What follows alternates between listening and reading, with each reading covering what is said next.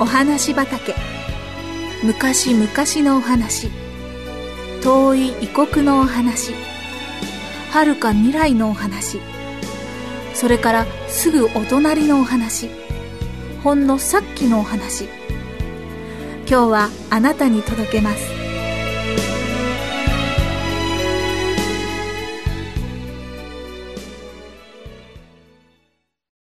お母さん。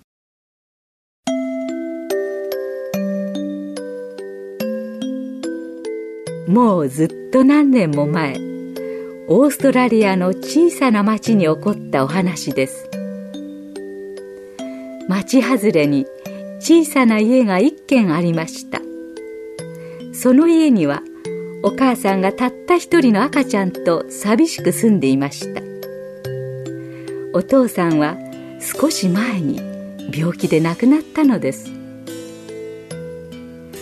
お母さんにとって赤ちゃんのマーガレットは世界中で一番大事なただ一つの宝でした。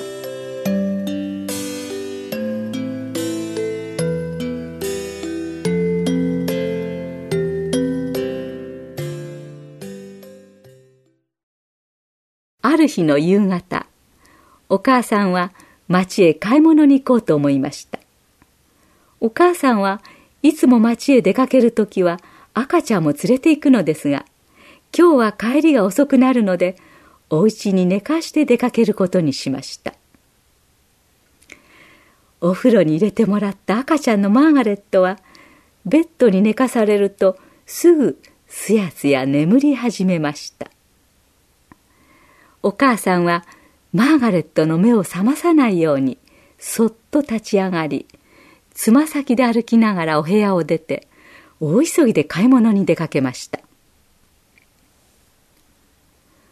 ところがその後で大変なことが起こりました。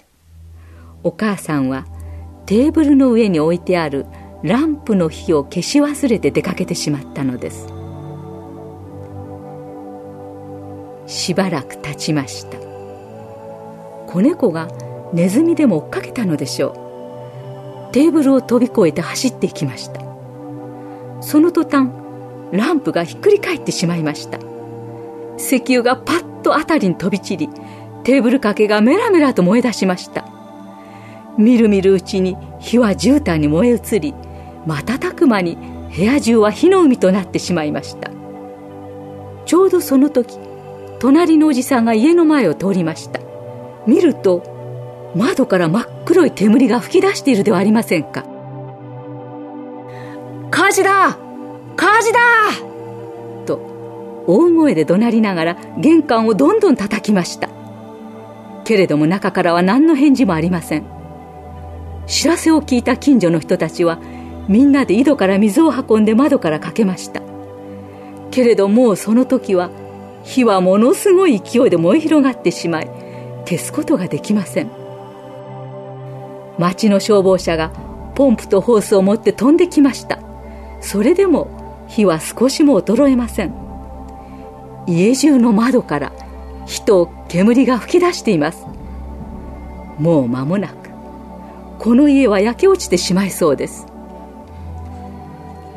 その時気が狂ったかのようになって赤ちゃんの名前を呼びながら集まっている人たちをかき分け走ってくるお母さんの姿が見えました。マーガレット！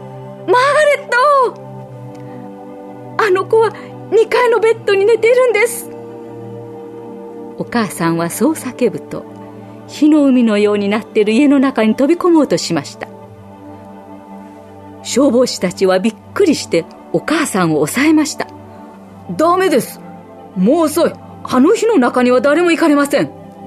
いいえ生かして生かしてください。お母さんは死に物狂いになって消防士と押し合いました。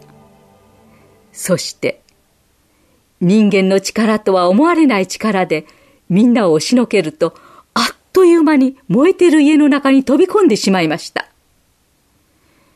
消防士の言った通りあの煙と火の渦巻くところでは誰も生きていることはできません。でもお母さんは赤ちゃんのところへたどり着いたのです。